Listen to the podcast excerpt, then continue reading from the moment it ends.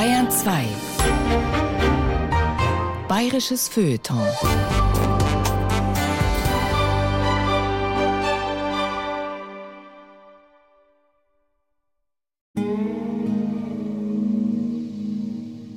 Dies ist die Geschichte einer alten Liebe.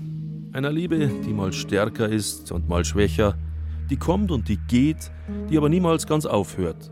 Sie ruht höchstens, diese alte Liebe, steht irgendwo, regungslos, wie eine Forelle in der Strömung des Flusses, wie ein Fisch, der wartet, um plötzlich wieder pfeilschnell loszuschwimmen. Vom Tanz der Nymphen und dem Baden der Würmer. Über die Faszination des Fischens in Bayern. Sie hören ein Feature von Thomas Grasberger. Meine Liebe zum Angeln oder zum Fischen, wie man in Bayern sagt, begann am Mississippi. Das war irgendwann in den frühen 1970er Jahren. Ich war damals acht oder so und ich hatte einen guten Freund. Sein Name war Huck, Huckleberry Finn. Ein toller Bursche, dieser Huck. Wir gingen oft miteinander zum Fischen. Das war ein faules und vergnügliches Leben, den ganzen Tag da so bequem rumzuliegen, zu rauchen und zu fischen, ohne Bücher und ohne lernen zu müssen. Alles in allem war es ganz schön da oben im Wald.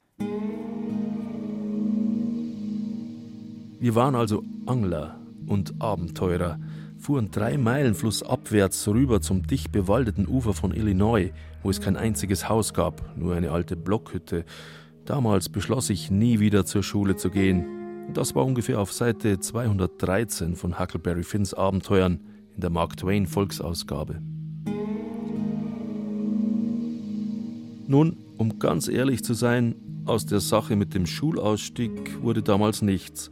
Und auch das Pfeiferauchen haben meine Eltern verboten.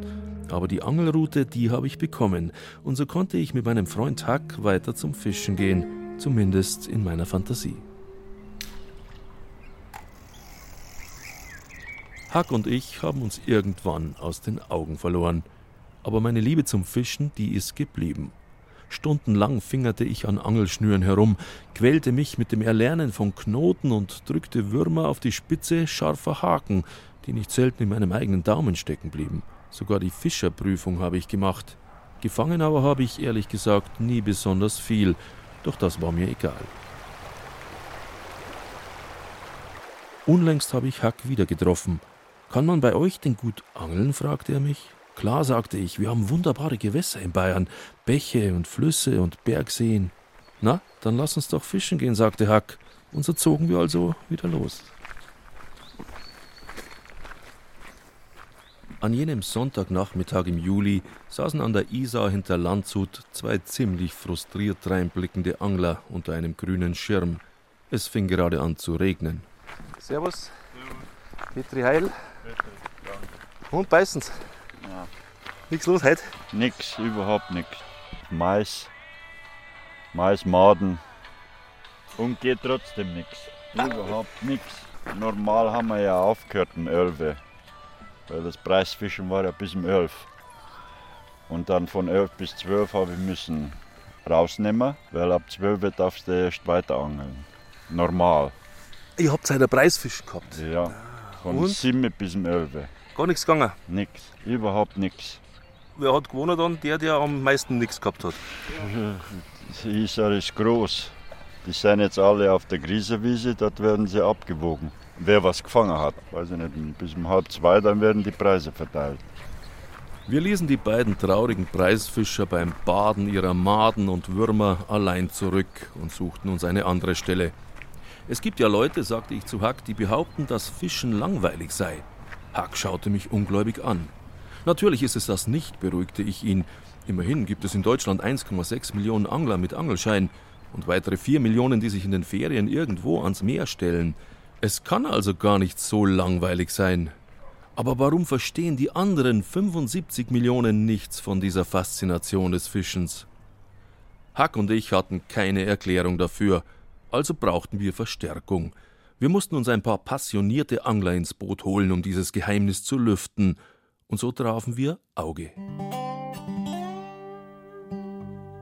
Du musst wissen, erklärte ich Hack, dieser Auge ist ein bayerischer Held. Fußball-Weltmeister 1990, siebenmal deutscher Meister, ein erfolgreicher Fußballtrainer. Der hat als Spieler mal aus 60 Metern Entfernung ein Tor geschossen. Ich fing gerade an zu schwärmen, als Hack, der sich nicht so für Fußball interessierte, mich kühl unterbrach. Versteht dieser Auge denn was vom Fischen? fragte er. Allerdings, antwortete ich. Wir können hier irgendwo hingehen oder da hinten ist noch mal was.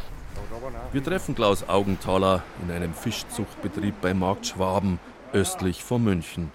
Hier holt er immer seine Köderfische, wenn er in der Regensburger Gegend zum Wallerangeln geht. Nein, sagt Augenthaler, langweilig ist das Fischen nie, auch wenn man nichts fängt. Schon früher war das Angeln für ihn ein wunderbarer Ausgleich, ein Stück Freiheit.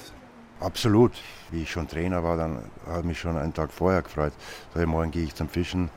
Da habe ich schon immer wieder alles vorbereitet, was ich brauche. Ist ein großes Auto fast zu klein. Und da habe ich mich dann wirklich gefreut, wenn ich von der Autobahn runter bin und jetzt packe ich meine Angeln aus und jetzt machen wir es gemütlich. Klaus Augenthaler, der als Fußballer und Trainer oft ein Einzelkämpfer war, genießt die Einsamkeit am Wasser und das Abenteuer jenseits der Zivilisation. Es war dann schon so, dass ich dann oder ich in der Früh gefahren bin, wenn dann das Wetter vielleicht ein bisschen umschlägt oder wenn es dann ein bisschen kühler wird, dass ich dann auch über Nacht geblieben bin. Im Freien. Ich habe zwar so einen großen Schirm dabei, falls es mal geregnet hat, aber ich war dann die ganze Nacht am Wasser bei den Angeln. Ja, es ist eine ganz eigene Atmosphäre, äh, wenn da die Ratten oder Mäuse rumlaufen oder es raschelt und Ding. Und vor allem auch, äh, ich habe dann zwei Riesenwaler gefangen im Laufe der Jahre mit 1,92, 1,90. Es ist so wie ein Abenteuer, wenn man alleine so einen großen Fisch dann irgendwann nach eineinhalb Stunden rausholt. Klaus Augenthaler ist in Vilshofen groß geworden, einer niederbayerischen Kleinstadt. Dort gab es damals nur Fußball oder Fischen. Augenthaler konnte beides sehr gut. Da, wo die Vils in die Donau mündet, lebten seinerzeit zwei, drei Berufsfischer und die haben die zwölfjährigen Buben oft mitgenommen, hinaus auf den Fluss. Sommerferien in Niederbayern mit Zelten, Steckerlfisch und Abenteuer.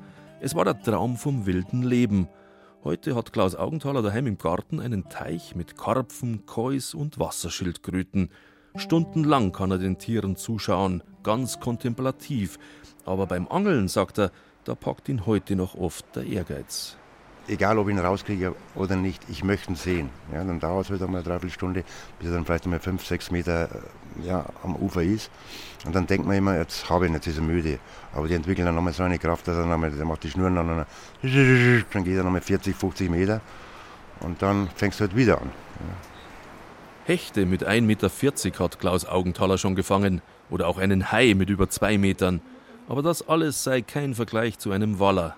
Ein Urviech ist das, voller Kraft und Eleganz.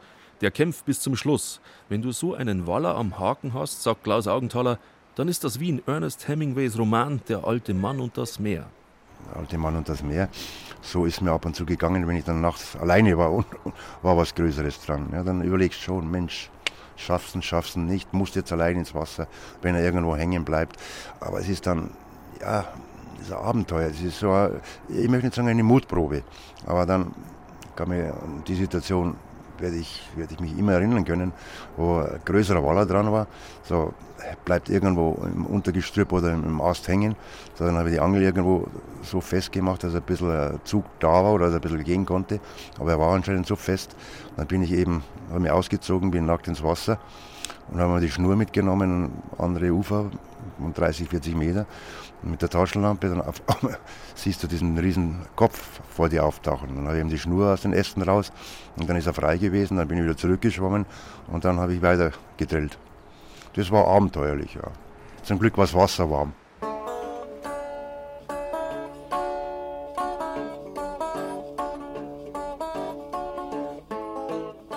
Huckleberry Finn war nicht sonderlich belesen.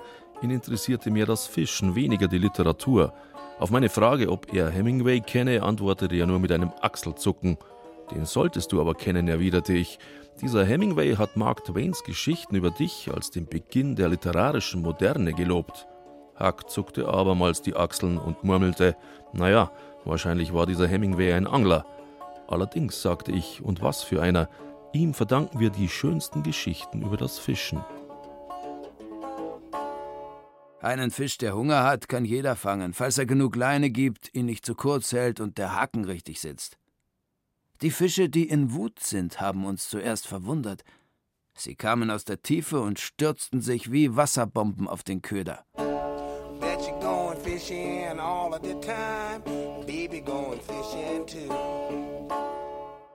Wir ließen Hemingway und Augenthaler zurück und trafen ein paar Tage später einen Mann aus Franken. Der hatte kurz zuvor einen wütenden Acht-Pfund-Karpfen gefangen. Peter Kunzmann heißt er, der Professor für Philosophie, der auch ein wunderbares Buch über die Passion des Angelns geschrieben hat. Für mich ist der Spaß auch ein bisschen sowas wie eher der Reiz des Kriminalisten, also sich zu überlegen, wenn man das Wasser beobachtet, was kann sich da drin abspielen, gibt es irgendeinen Hinweis darauf, wo Fische sich aufhalten, wo sie gerade fressen und dann zu versuchen rauszufinden, ob das auch stimmt, was ich mir da überlegt habe. Und das finde ich dann halt raus, wenn ich die, wenn ich die Fische da fange, wo ich sie vermutet habe, oder halt auch nicht. Wer fängt, hat recht. Und wer nicht fängt, weiß nie, woran es lag. Am Wetter, am Köder oder weil gar keine Fische da sind. Wir haben einfach keine Ahnung. Und das ist auch gut, so sagt unser Angeldetektiv Kunzmann. Wäre das Fischen nämlich berechenbar, würde es schnell fad werden. So aber fasziniert uns die fremde, geheimnisvolle Welt im Trüben oft ein ganzes Leben lang. Das ist für mich eben auch der Reiz, einzutauchen in diese Gegenwelt. Ich überlege mir, wie das aussehen kann. Und dann vermesse ich sozusagen eine Welt, die mir eben immer noch fremd bleibt. Ich sehe nicht, was da unten passiert. Ich kann nur Mutmaßungen anstellen. Und wenn ich es richtig mache, und ein bisschen Glück habe, dann fange ich auch, dann sind diese Mutmaßungen bestätigt. Aber eben diese, diese Spannung zwischen einer fremden Welt, in die ich dann aber doch ganz gedanklich eintauche, das macht, glaube ich, den Reiz dieser, den psychologischen Reiz dieses Trüben aus, das da vor mir liegt. Der Angler ist Teil der Natur und steht ihr doch fremd gegenüber. Ein reizvolles Spannungsverhältnis, für das jeder Fischer seine eigene Strategie, seinen eigenen Stil entwickelt, um das Geheimnis zu lüften. Der eine rüstet sich aus mit den teuersten Ruten und Rollen, mit Bissanzeigern und Echoloten, kauft für Hunderte von Euro spezielle Futter- und Lockstoffe mit abenteuerlich klingenden Namen, nur um die Karpfen zu überlisten. Der andere vertraut auf seine Intuition und eine Dose Futtermais aus dem Supermarkt für 89 Cent. Es bleibt, so oder so, ein Glücksspiel. Und wie alle Glücksspiele birgt auch das Fischen eine gewisse Suchtgefahr. Eine Sucht, für die man allerdings viel Geduld braucht. Ob es daran liegt, dass man so selten angelnde Frauen trifft? Ich glaube, dass einer der Gründe darin besteht, aber auch das ist eine Mutmaßung, dass Männer eher Spaß an dieser Tüftelei haben, ja, also an diesem etwas zum Laufen zu bringen und das, wenn man so will, auch sehr stereotyp geantwortet, der Spielratz im Mann da einfach häufiger vorkommt und das ist auch ein Element, was sich beim Fischen austoben kann. Frauen sind demnach also zu pragmatisch, um auf einen Fisch zu hoffen, den man im Laden schneller und billiger holen kann und dort vor allem auch garantiert bekommt? Unter pragmatischen Gesichtspunkten ist es hochgradig irrational. Also stundenlang äh, und wenn es sein muss, vielleicht sogar tagelang, irgendwie an einem Wasser rumzusitzen und auf die fünf Minuten zu hoffen, in denen man dann fängt, was man fangen will, und dann die meisten Angler nicht mal zerknirscht nach Hause gehen, wenn sie nichts gefangen haben das ist wirklich vollkommen unpragmatisch. Fischen ist also irrational und unpragmatisch. Es ist die kleine Revolte gegen ein total vernutztes und verplantes Leben. Ja, das könnte die Erklärung für die Faszination des Fischens sein. Huckleberry Finn hatte leider absolut keine Ahnung, wovon ich sprach. Wie auch, er hatte ja immer alle Zeit der Welt und verheiratet war er auch nicht.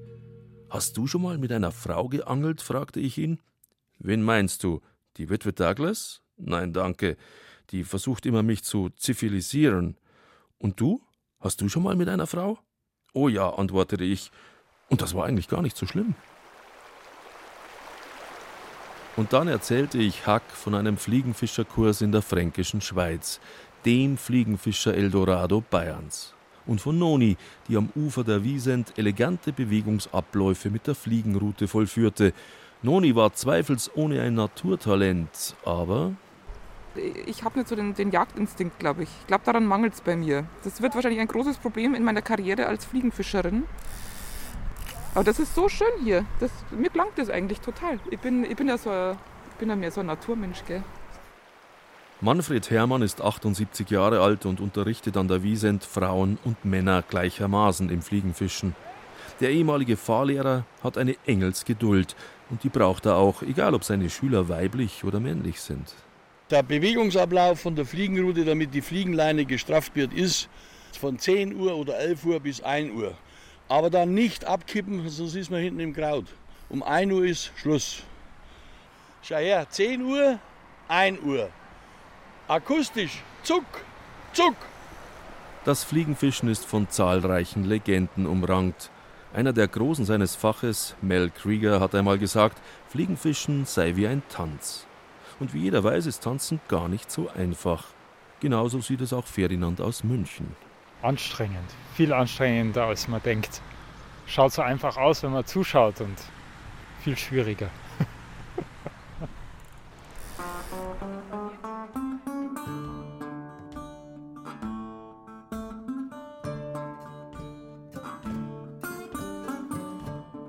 Angeln erfordert Geduld, Geschick und Wissen und manchmal auch viel Fantasie. Genau deshalb suchten Huckleberry Finn und ich den General von Kreding. Denn der hat schon als Fünfjähriger die Mühlkoppen des bayerischen Waldes gejagt und im knietiefen Wasser der Bäche die Forellen mit der Hand gefangen. Eigentlich heißt der General ja Friedel Fesel. Er ist einer der ganz großen Wortkünstler und Musiker der bayerischen Sprache. Wir besuchten ihn auf seinem Bauernhof bei Altötting, wo er mit seiner Frau Monika lebt. Als kleiner Bub verbrachte Fesel seine Ferien immer in Greding im Altmühltal. Und damals ist er auch der berühmte General geworden. Ich habe immer in Fantasiewelt gelebt.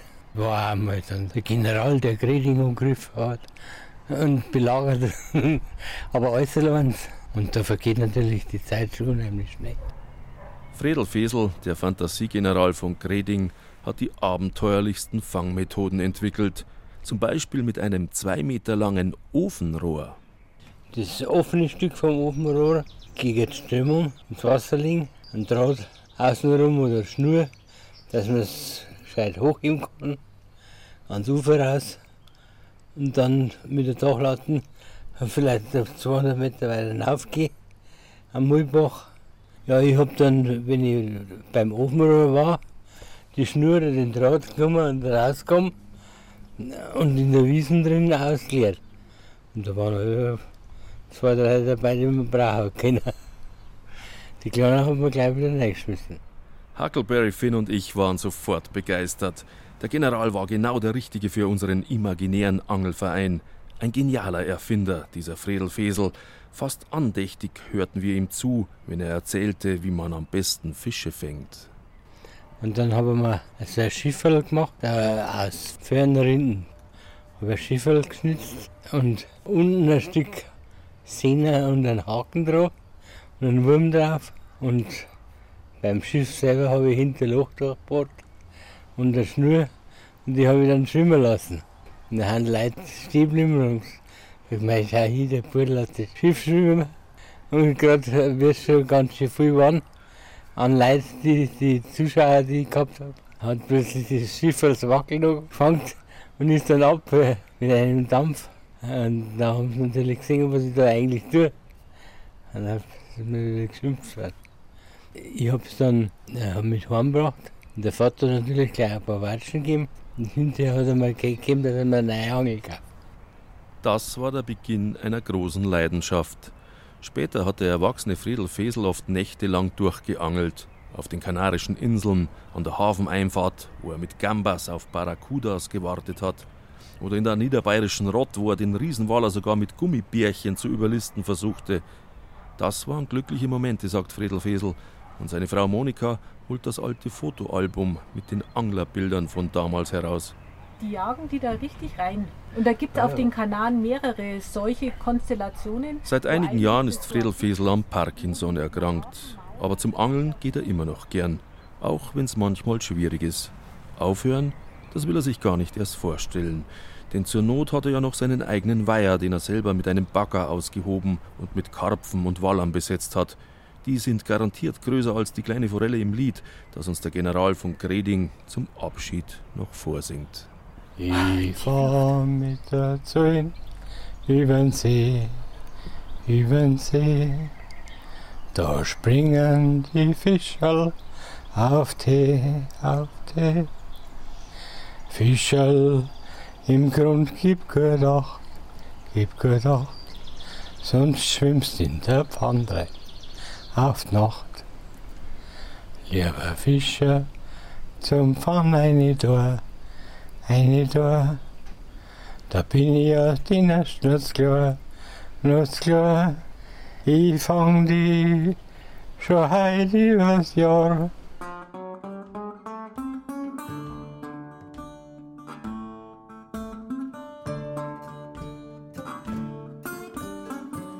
Hack und ich sprachen wenig beim Fischen. Nur einmal haben wir über Angeln und Politik geredet. Ich erzählte Hack von den 1980er Jahren. Damals war ich oft am Wasser. Etliche Uniseminare über internationale Politik mussten ohne mich stattfinden, weil der Lockruf der Wildnis wieder einmal stärker war. Vielleicht ist das der Grund, warum ich bis heute den Wahnsinn der Weltpolitik nicht recht verstehe. Als 1989 die chinesische Demokratiebewegung mit Panzern überrollt wurde, habe ich kurzerhand den Fernsehapparat ausgeschaltet und bin an die Isar gegangen, um Barsche zu fangen. Und um nachzudenken. Was war eigentlich aus Karl Marx und seinen Ideen geworden? Immerhin hatte der alte Marx ja von einer Gesellschaft geträumt, in der jeder morgens jagen, nachmittags fischen und abends Viehzucht treiben sollte, ganz wie er gerade Lust hatte. Ob Chinas Machthaber auch Angler waren? Wohl kaum. Vielleicht sollten die Menschen einfach mehr fischen gehen, statt andere Leute mit Panzern totzufahren. Das waren damals die Gedanken eines Junganglers. Ein Vierteljahrhundert später sollte ich einen Satz lesen, der mich wieder daran erinnerte. Ich bin aber ganz sicher, dass die Welt an dem Tag ein auf ewig friedlicher Ort sein wird, an dem der letzte bisher nicht angelnde Mann das erste Mal eine Rute in die Hand nimmt und auswirft. Dieser Satz steht in dem Buch Das Glück am Haken. Hack und ich beschlossen, den Autor zu besuchen. Christoph Schwennecke heißt er. Er ist Chefredakteur des politischen Magazins Cicero und er ist leidenschaftlicher Angler. Wir treffen Schwennecke am westlichsten Ende von Bayern, an einem Waldbaggersee bei Senden im Illertal. Zwischen Autobahn und Hochspannungsmasten eingekeilt ist dieser Badesee kein Traumspot für Angler. Trotzdem kommt Christoph Schwennecke gern hierher. Das ist Heimkommen, ja. Also das Illertal ist für mich sowieso Heimat. Es ist ja ein Landstrich, der jetzt nicht übermäßig lieblich ist, aber für mich ist er es eben schon. Und also gerade dieser Waldbaggersee hier ist für mich Heimat. Da bin ich groß geworden, da komme ich immer wieder gerne her und ist schon Heimat. Und da spielt der See und da spielt auch das Angeln eine ganz große Rolle dabei. Christoph Schwennecke ist ein vielbeschäftigter Mensch. Früher als Korrespondent in London und Bonn, heute als Chefredakteur in Berlin. Zeit ist Mangelware für den Familienvater, aber fürs Angeln nimmt er sie sich immer und überall. Dafür ist der ältere Herr mitverantwortlich, der in einem Campingstuhl am Ufer des Badesees die zwei Teleskoprouten bewacht. Vater Schwennecke war es, der beim siebenjährigen Christoph einst die Leidenschaft fürs Fischen weckte. Seit mehr als 35 Jahren kommt er an diesen See und wenn der Sohn mal zu Hause ist, dann geht er natürlich mit. Das Fischen als Anknüpfungspunkt einer intakten Vater-Sohn-Fernbeziehung dann ist das eigentlich ganz harmonisch. Dann sind wir auch mal unter Männer, mal ein, zwei Stunden zusammen und können uns austauschen. Und das ist also immer eine schöne Zeit. Ja. ja. Das Wesentliche ja. wird dann da geredet und dann macht man ein Bierchen auf und ja, unterhält sich über all die Dinge, die, die anstehen. Also wie gesagt, nicht wie die Waschweiber, aber das Wesentliche wird besprochen. Ja. Beim Angeln wird oft Wesentliches besprochen, und der Fang ist eine Art Begleitmusik für das Gespräch.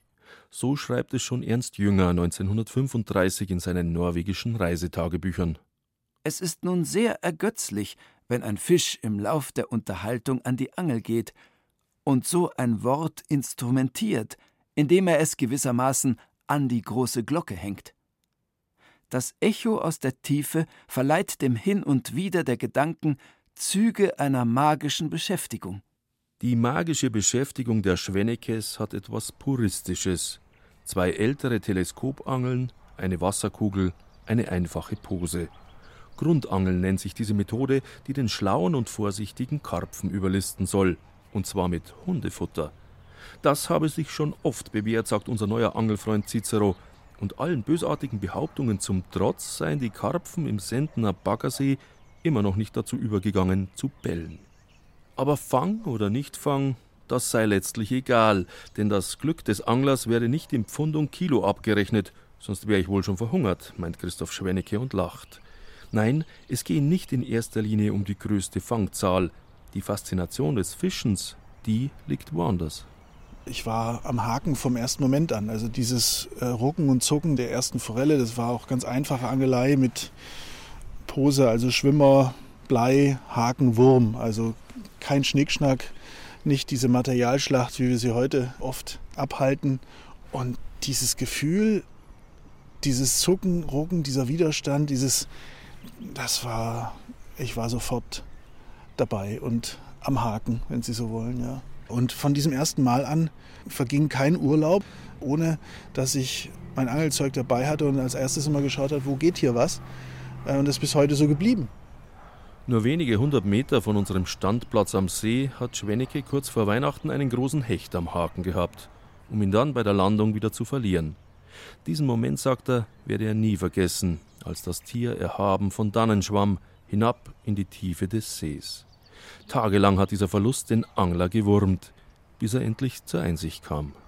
Angeln lehrt was fürs Leben. Denn auch das Leben besteht ja nun nicht aus einer Kette von Erfolgen. Es ketteln sich nicht ein Erfolg an den anderen, sondern meistens ist es so, dass nach neuen Misserfolgen ein Erfolg mal wieder zu Buche schlägt. Und so ist es beim Angeln auch. Und ohne diese neuen Misserfolge haben sie auch nicht das Glück, das Glücksempfinden, wenn sich der Erfolg dann einstellt. Also insofern ist es eine Allegorie aufs Leben. Und meines Erachtens scheitern wir ja permanent. Nicht nur beim Angeln, aber eben auch am Angeln. Und ich finde, dass im Angeln das Scheitern seinen schönsten und erhabensten Ausdruck findet. Es gibt keine schönere Art zu scheitern als beim Angeln. Die hohe Kunst des Scheiterns ist freilich stets verbunden mit den eigenen Erwartungen und Träumen. Beim Angler ist es der ewige Traum vom dicken Fisch. Ein Männertraum, zweifelsohne, was eine weitere Erklärung für den relativ geringen Anteil weiblicher Angler sein könnte. Den größten haben zu wollen, das ist eine archaische Triebkraft des Mannes, die er offenbar ausleben muss. Schreibt Christoph Schwennecke in seinem Buch. Und zwar ganz ohne Vorwurf. So ist das halt mal. Und immerhin lebt eine ganze Angelindustrie mit tausenden von quietschbunten Artikeln ganz gut von diesem Traum. Fängig sind die meisten dieser Artikel, zwar nicht alle beim Fisch, dafür aber beim Angler. Und er ist es schließlich, der an der Kasse für all die Blinker und Wobbler und Boilies bezahlen darf. Tja, und nicht zu vergessen all die vielen Angelmagazine mit ihren klangvollen Namen Blinker, Esox, Karpfen. Reich bebildert lassen sie beim männlichen Leser die Angelrute steif werden. Immer hart am Fisch, ein Trill jagt den nächsten, ein Fang ist kapitaler als der andere, und am Ende hängen immer richtig dicke Dinger. Angelpornos nennt Christoph Schwennecke solche Publikationen. Sie dienen vor allem der Ersatzbefriedigung. Wer selbst nicht zum Fischen kommt, schaut sich eben die geilen Fotos von all den dicken Dingern an. Aber wer will schon Bilder anschauen, wenn er es selber machen kann? Man müsse jede sich bietende Gelegenheit nutzen, es zu tun, sagt Schwennecke Junior. Drum hat er sich auch vor einiger Zeit eine winzige Teleskopangel gekauft. Die passt in mein Jackett, die kann ich zwischen die Kugelschreiber stecken. Ich habe teilweise schon mich rausgestohlen aus dem Büro mit diesem dicken Kugelschreiber, also der Angelrute zwischen den anderen Kugelschreibern und bin an die Spree gegangen für eine Stunde. Ja, und keiner hat es gemerkt. Und ich bin mir ganz, ganz toll dabei vorgekommen. Es war ein herrlicher Spaß, ja. Dann habe ich tatsächlich einen kleinen Barsch gefangen in der Spree, den musste ich ja dann irgendwie in die Redaktion mitbringen. Da ist es dann aufgeflogen, aber äh, da habe ich dann auch tapfer dazu gestanden. Doch warum das alles? Ganz einfach, mein Christoph Schwennecke. Wir angeln, um Glücksmomente zu sammeln. Nur darum gehe es letzten Endes. Wenn wir dann irgendwann unausweichlich auf diesem letzten Bett liegen, dann werden es weniger Momente sein, die ich in meinem Berufsleben erlebt habe, sicher auch schöne, aber sondern diese sein. Und ähm, ich habe mir für das Buch auch Gedanken darüber gemacht, was macht das Leben denn aus? Dann würde ich sagen, ist der Sinn des Lebens, möglichst viele Momente zu sammeln, Glücksmomente zu sammeln und zu sagen, diese Momente, zusammengenommen vielleicht, keine Ahnung, drei Stunden in ihrem Leben, sind all die anderen 300, 3000, 30.000 Stunden Unglück wert, gelebt zu haben. Und dazu gehören genau diese Momente hier am See.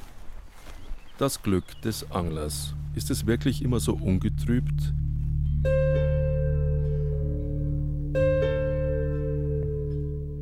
Ich erzählte meinem alten Freund Huckleberry Finn eine Geschichte, die der bayerische Schriftsteller Georg Britting einst aufgeschrieben hat. Es ist die Geschichte eines kleinen Buben, der seinen Vater sonntags immer zum Angeln an die Donau begleitet. Eines Morgens zieht der Bub auf eigene Faust los und fängt einen Fisch. Aber er kann und kann ihn nicht töten. Der Fisch zappelt immer weiter. Ich zog meine Schuhe an, sprang auf den Fisch und sah ganz geradeaus dabei, sah nicht auf meine Füße hin, rutschte, trat wieder zu, drückte und stampfte, hämmerte mit den Absätzen, zerquetschte und zermalmte ihn, bis ein schmutziges, blutverklebtes, unförmiges, geschupptes Stück Fischfleisch auf den Steinen lag.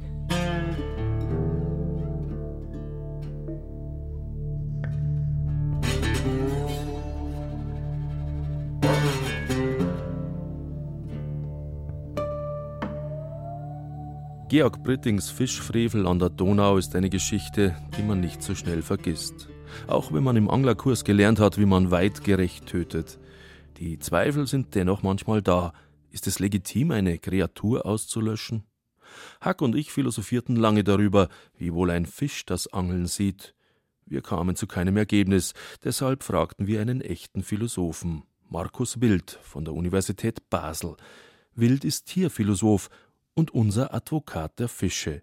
Ob er mit uns auch zum Angeln gehen würde? Ich würde mitkommen, aber ich würde nicht angeln, weil ich glaube, dass man nicht Fische mit der Angel fangen sollte. Fische sind empfindungsfähige Wesen und wenn man sie mit einer Angel fängt, dann geht das nicht ohne Schmerzen. Und Fischen sollte man keine Schmerzen zufügen, weil es gibt keinen guten Grund dazu. Wir brauchen die Fische nicht, um sie essen. Wir machen nicht wichtige Untersuchungen. Es ist nur ein Vergnügen, ein schönes Freizeitvergnügen. Aber das gleicht es nicht aus, was wir einem empfindungsfähigen Wesen antun, wenn wir ihm einen Haken in den Mund stecken. Das Fischen von lebenden Fischen mit der Angel wird von vielen Seiten als Grausamkeit empfunden. Hauptsächlich vom Fisch selbst. Dieser Satz von Karl Valentin ist weniger komisch gemeint, als er zunächst klingt. Aber wie können wir eigentlich wissen, was Fische empfinden? Markus Wild ist vorsichtig mit seiner Antwort. Und das ist eine ganz schwierige Frage, weil ich kein Fisch bin. Aber wenn ich jetzt diese Frage angehe, wie fühlt sich das denn an aus der Perspektive des Fisches, dann stelle ich mir ganz grob das so vor, der Fisch interessiert sich natürlich für die Angel oder für das, was dran ist. Er schnappt danach und das nächste, was passiert, er spürt einen Schmerz und wird ruckzuck in ein ganz anderes Medium gezogen, ja, je nachdem, wie groß der Fisch ist. Das heißt, zuerst kommt ein Schmerz und dann kommt ein Schock nach der ganzen Überraschung.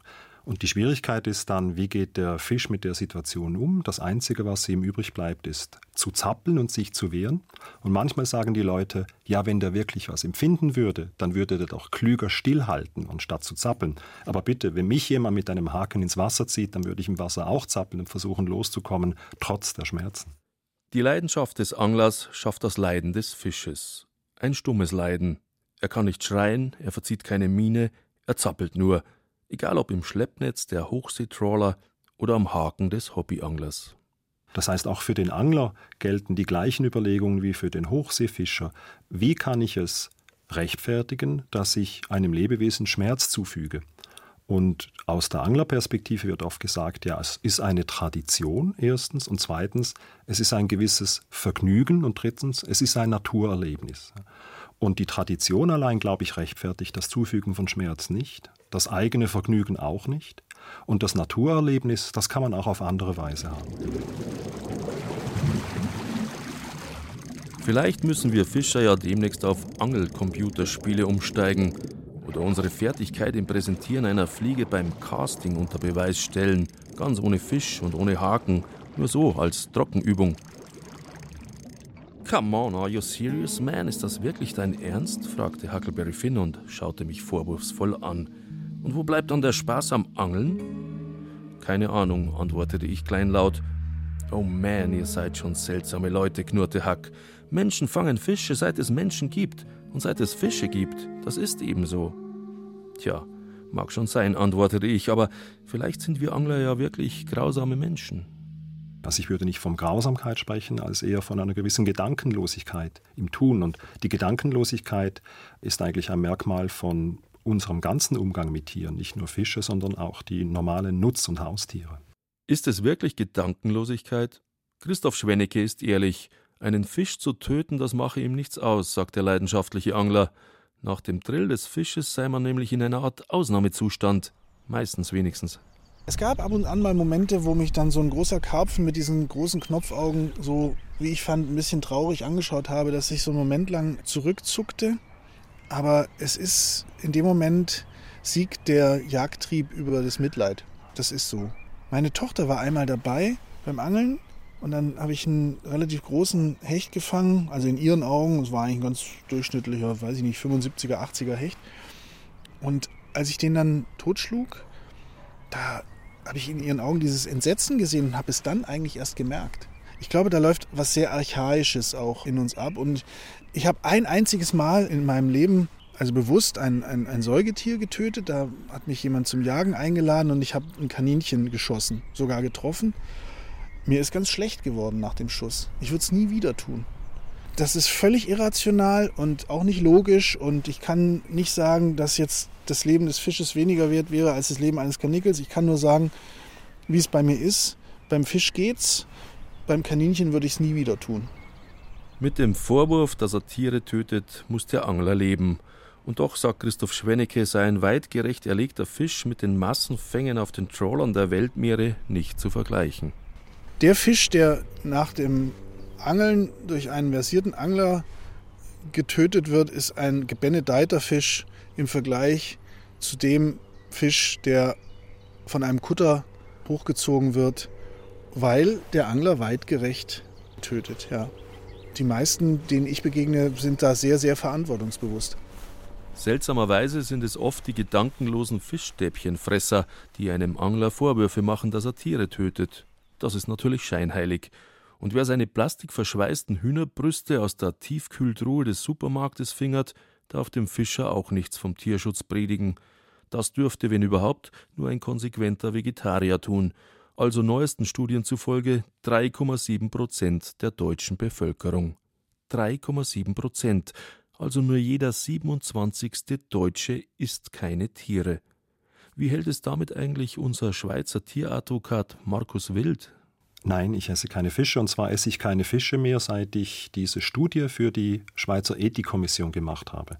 Das heißt, vor dieser Studie habe ich kein Fleisch gegessen, aus dem Grund, weil Säugetiere und Vögel empfindungsfähig sind und die wissenschaftlichen Resultate haben mich überzeugt, das gilt auch für Fische.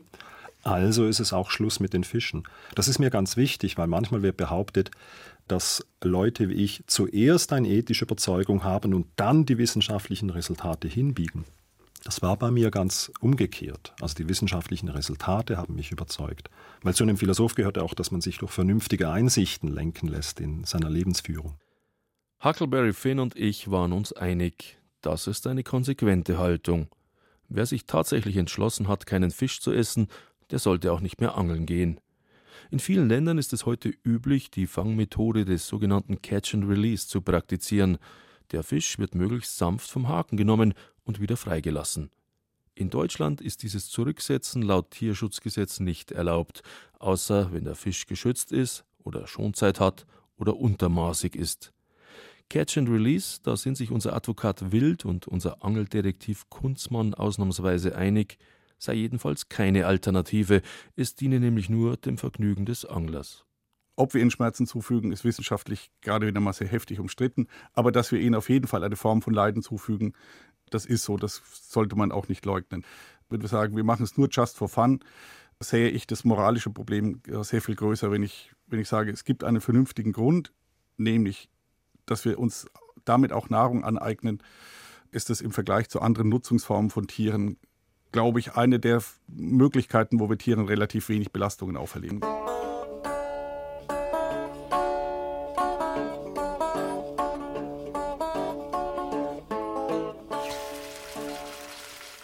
Huckleberry Finn und ich waren noch keine Vegetarier geworden und wir aßen auch gerne Fische. Darum kam es uns sehr entgegen, dass wir eines Abends zum Essen eingeladen waren, bei Tarzan und Jane. Natürlich heißen die beiden nicht wirklich so, sondern Reinhard und Roslin. Zwei wunderbare Freunde mit zwei sehr netten Buben, allesamt ausgesprochen gastfreundliche Nachbarn in der Münchner Maxvorstadt. Nachbarn, die für uns gekocht hatten. Ja, die essen wir jetzt mit euch zusammen.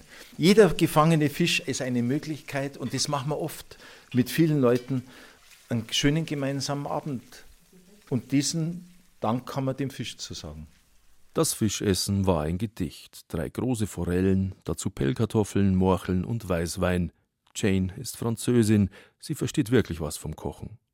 Übrigens, wir nennen Reinhard und Roslin an dieser Stelle Tarzan und Jane, weil die beiden Großstädter einen ausgesprochenen Hang zu Abenteuer und Wildnis haben. Sie fahren schon mal mit dem VW-Bus ein Jahr lang durch Südamerika oder campen auch im Winter bei Minusgraden. Tarzan ist Realschullehrer vom Beruf, ein zivilisierter und gebildeter Mitfünfziger. Und doch gibt es da auch diese andere Seite in ihm, die wilde Seite des Mannes, wie er selber sagt. Und das ist auch schon die Antwort auf die Frage, warum er leidenschaftlich gern zum Fischen geht. Ja, weil ich ein Jäger bin. Also ich bin ein Jäger und ich freue mich, wenn ich was fangen kann. Ich glaube, das hängt damit zusammen, dass ich schon als kleines Kind jedes Wochenende beim Fischen mit dabei war und habe das mitbekommen und habe die Glückseligkeit des Vaters gesehen und der Tag ist an uns vorbeigezogen. Man hat ein legitimiertes Nichtstun. Das ist das Schöne, dieses legitimierte Nichtstun. Man erwartet etwas, du kannst aktiv sein oder du kannst, ich habe viele Fische auch schon im Schlaf gefangen. Denn plötzlich aufgrund diese Glocke bimmelt und dann bin ich schon aufgewacht worden oder die Mutter hat nicht früh aufgewacht und gesagt, der Fisch beißt. Fast wie der echte Tarzan ist auch Reinhard quasi in der Wildnis groß geworden. Schon als sechs Wochen altes Baby haben ihn seine Eltern jedes Wochenende mit hinausgenommen, an den Inn, bei Jettenbach oder bei Mühldorf. So etwas prägt natürlich. Reinhard nutzt auch heute noch fast jede freie Minute, um mit Frau und Kindern in die Natur hinauszugehen. Und dann übernachte einfach, was ja alles bei uns nicht erlaubt ist. Das machen wir dann. Lagerfeuer am Inn und äh, im Schlafsack, Schlafzelt aufstehen und äh, nackert im Fluss springen und sie in manchen abgelegenen Teilen hast du am Inn so einen herrlichen Sand, dass du den in der Karibik nicht schöner findest.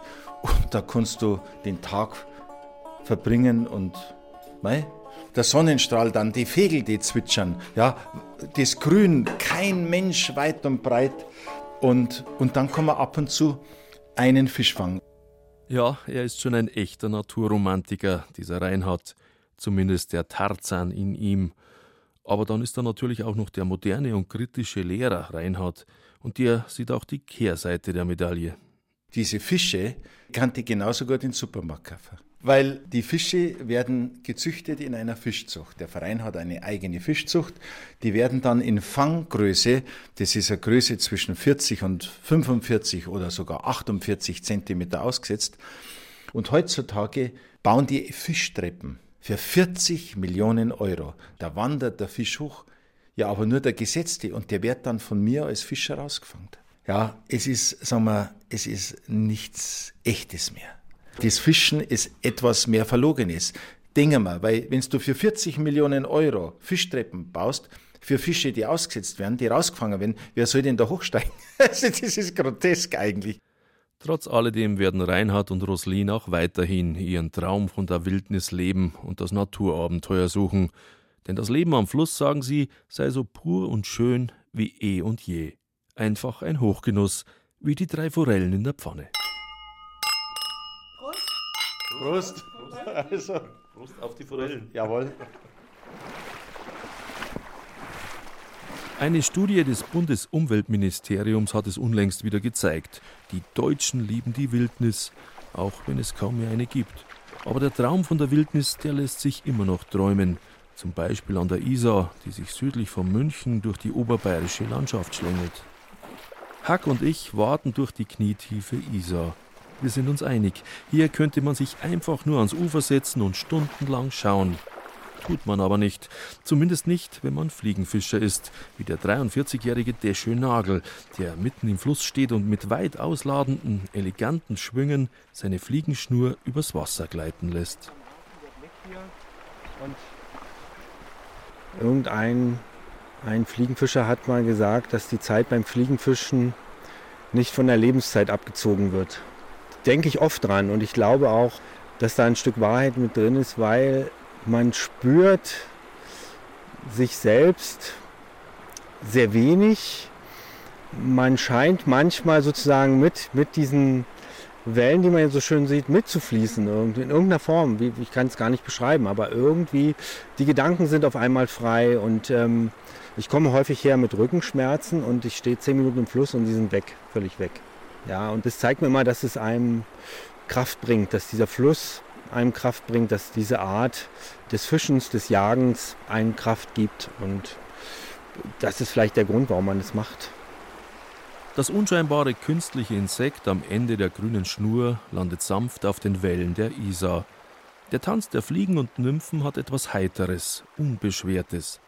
Bis plötzlich ein kurzes, aber kräftiges Zucken durch die Angel fährt. Der Schö hat einen Fisch am Haken und der wehrt sich heftig. Noch ist er unter Wasser und es dauert eine Weile, bis er sich zu erkennen gibt. Es ist eine Regenbogenforelle. Der Schönagel hat den Fisch im Kescher. Behutsam löst er den Haken aus dem Kiefer und nimmt ein Maßband, um die Größe des Tieres zu bestimmen. Wie wehrt sich jetzt? Die, mag nicht gemessen werden. 34,5. Die ist dann halt zu klein. Das ist zwar nur ein halber Zentimeter. Vorsichtig setzt Desche den Fisch wieder in sein Element. Ein, zwei Sekunden sucht die Forelle nach Orientierung und plötzlich, schwupps, schwimmt sie davon. Aber jetzt ist sie weg. Sichtlich erleichtert. Der Nagel wird an diesem regnerischen Freitagnachmittag sechs Stunden lang mit seiner Warthose in der kühlen Isar herumstehen. Und er wird keinen einzigen Fisch fangen. Trotzdem fährt er am Abend glücklich nach Hause. Deschö ist durch und durch ein Ästhet, kein Beutemacher, kein angelnder Schnäppchenjäger, sondern einer, der die Eleganz seiner Flugangelbewegungen perfektionieren will, einer, der die Schönheit und Vielfalt der Natur zu schätzen weiß. Letzteres schon vom Berufswegen, denn Deschö arbeitet in einer Münchner Behörde im Bereich Artenschutz. Vielleicht, sagt er, werde er eines Tages nur noch so durchs Wasser warten und die Schnur schwingen, ohne Haken, ohne Fang, aber ganz so weit sei er noch nicht, noch hat ihn der Zauber des Angelns nicht losgelassen. Mitte der 1970er Jahre hat Desche als Fünfjähriger einem alten Mann in Mecklenburg beim Fischen zugeschaut, und von da an war es um ihn geschehen. Desches Heimat, der Spreewald, bot perfekte Bedingungen für einen abenteuerhungrigen Jungangler. Tagelang streifte er fischend durch die Urwälder des DDR-Amazonas, fast wie mein alter Freund Huckleberry Finn. Als im November 1989, wenige Tage nach Deschös 18. Geburtstag, die Mauer fiel, begann für den jungen Mann in zweifacher Hinsicht eine neue Freiheit. Diese Freiheit war eng verbunden mit dem Reisen, mit dem Angeln und irgendwann auch mit dem Fliegenfischen. Da hat sich einfach nochmal eine Tür geöffnet und die, und die Welt wurde ganz, ganz weit, weil man genau in dem Augenblick gemerkt hat, dass es eben nicht nur der Fisch an sich ist, sondern ganz, ganz viele andere Dinge. Das Werfen, die Technik, die Landschaft. Auch die Landschaften selbst, die man ja bereisen kann, die man sich angucken kann, die äh, unmittelbar in Verbindung mit dem Fliegenfischen stehen. Die Welt öffnet sich in, dem Augenblick. Ja. Und ganz banal, ich sitze zu Hause und binde eine Fliege und stelle mir vor, für welche Region dieser Welt oder für welchen Fisch äh, ich sie binden soll. Und schon bin ich wieder eigentlich am Wasser.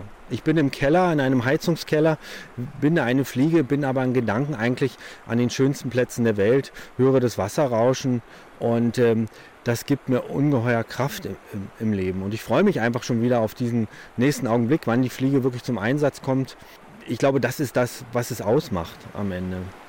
Wer Desche Nagel in die Augen schaut, wenn er vom Fliegenbinden und vom Flugangeln erzählt, der spürt sofort, dass der Begriff Glück an dieser Stelle keinesfalls zu pathetisch ist. Man vergisst Zeit und Raum, man vergisst die Probleme. Man kann vielleicht sogar besser über Probleme nachdenken, äh, weil alles andere abfällt. Man hat vielleicht nachher sogar eine Lösung für das Problem. Es ist wirklich die reine Seinform, ja. ja. Es sind sogar euphorische Momente. Glück empfinde ich in jedem Fall immer wieder. Schon eine Stunde bevor es losgeht, erfasst mich so ein Kribbeln. Und wenn ich dann am Fluss stehe, dann, ja, dann ist quasi fast überschäumende Euphorie immer dabei. Und ich freue mich einfach, dass es, dass es wieder geklappt hat, dass ich jetzt hier bin. Ja.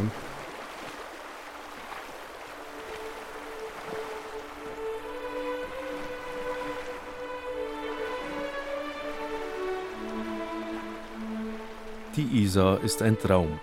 Der Traum von Landschaft.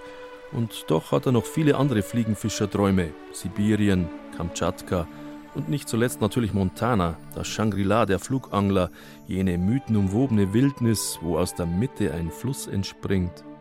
Ob er es auch so sehe wie Norman MacLean, der Autor dieses berühmten Familienepos, für den das Fliegenfischen eine Art Religion war? Ja, ja, durchaus, sagt Esche. Angeln, das ist eine Glaubensfrage. Man weiß nie, was, was passiert. Es ist manchmal ganz witzig, weil man meint, jetzt weiß man, wie es funktioniert. Und beim nächsten Mal steht man wieder am Wasser und nichts funktioniert. Und man denkt wieder, nee, es ist wohl doch nicht so. Ja? Und vielleicht auch so ein bisschen wie im Leben, dass man immer mit Demut vielleicht unterwegs ist, dass man nie überheblich ist und nie meint, jetzt wüsste man, wie alles funktioniert. Und insofern kann ich das schon nachvollziehen, ja, das Religiöse.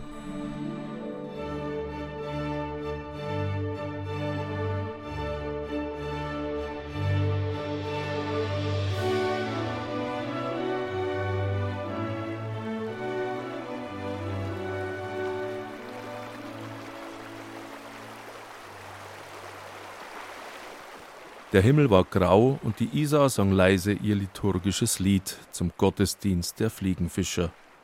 Huckleberry Finn und ich setzten uns ans Ufer des Flusses und schwiegen. Angeln ist eben kein materieller Vorgang, Angeln ist Poesie, und die braucht bekanntlich nicht viele Worte.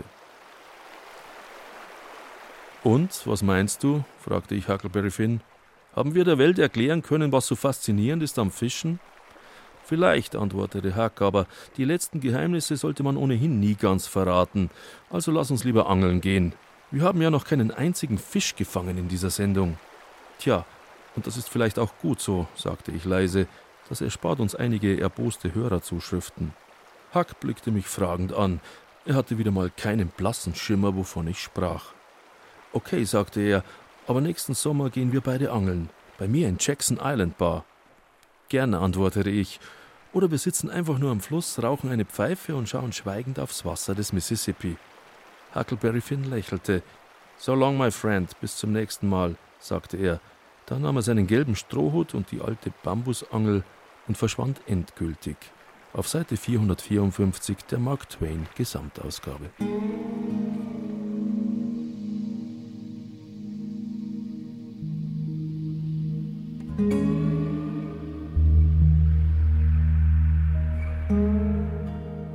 Tanz der Nymphen und dem Baden der Würmer.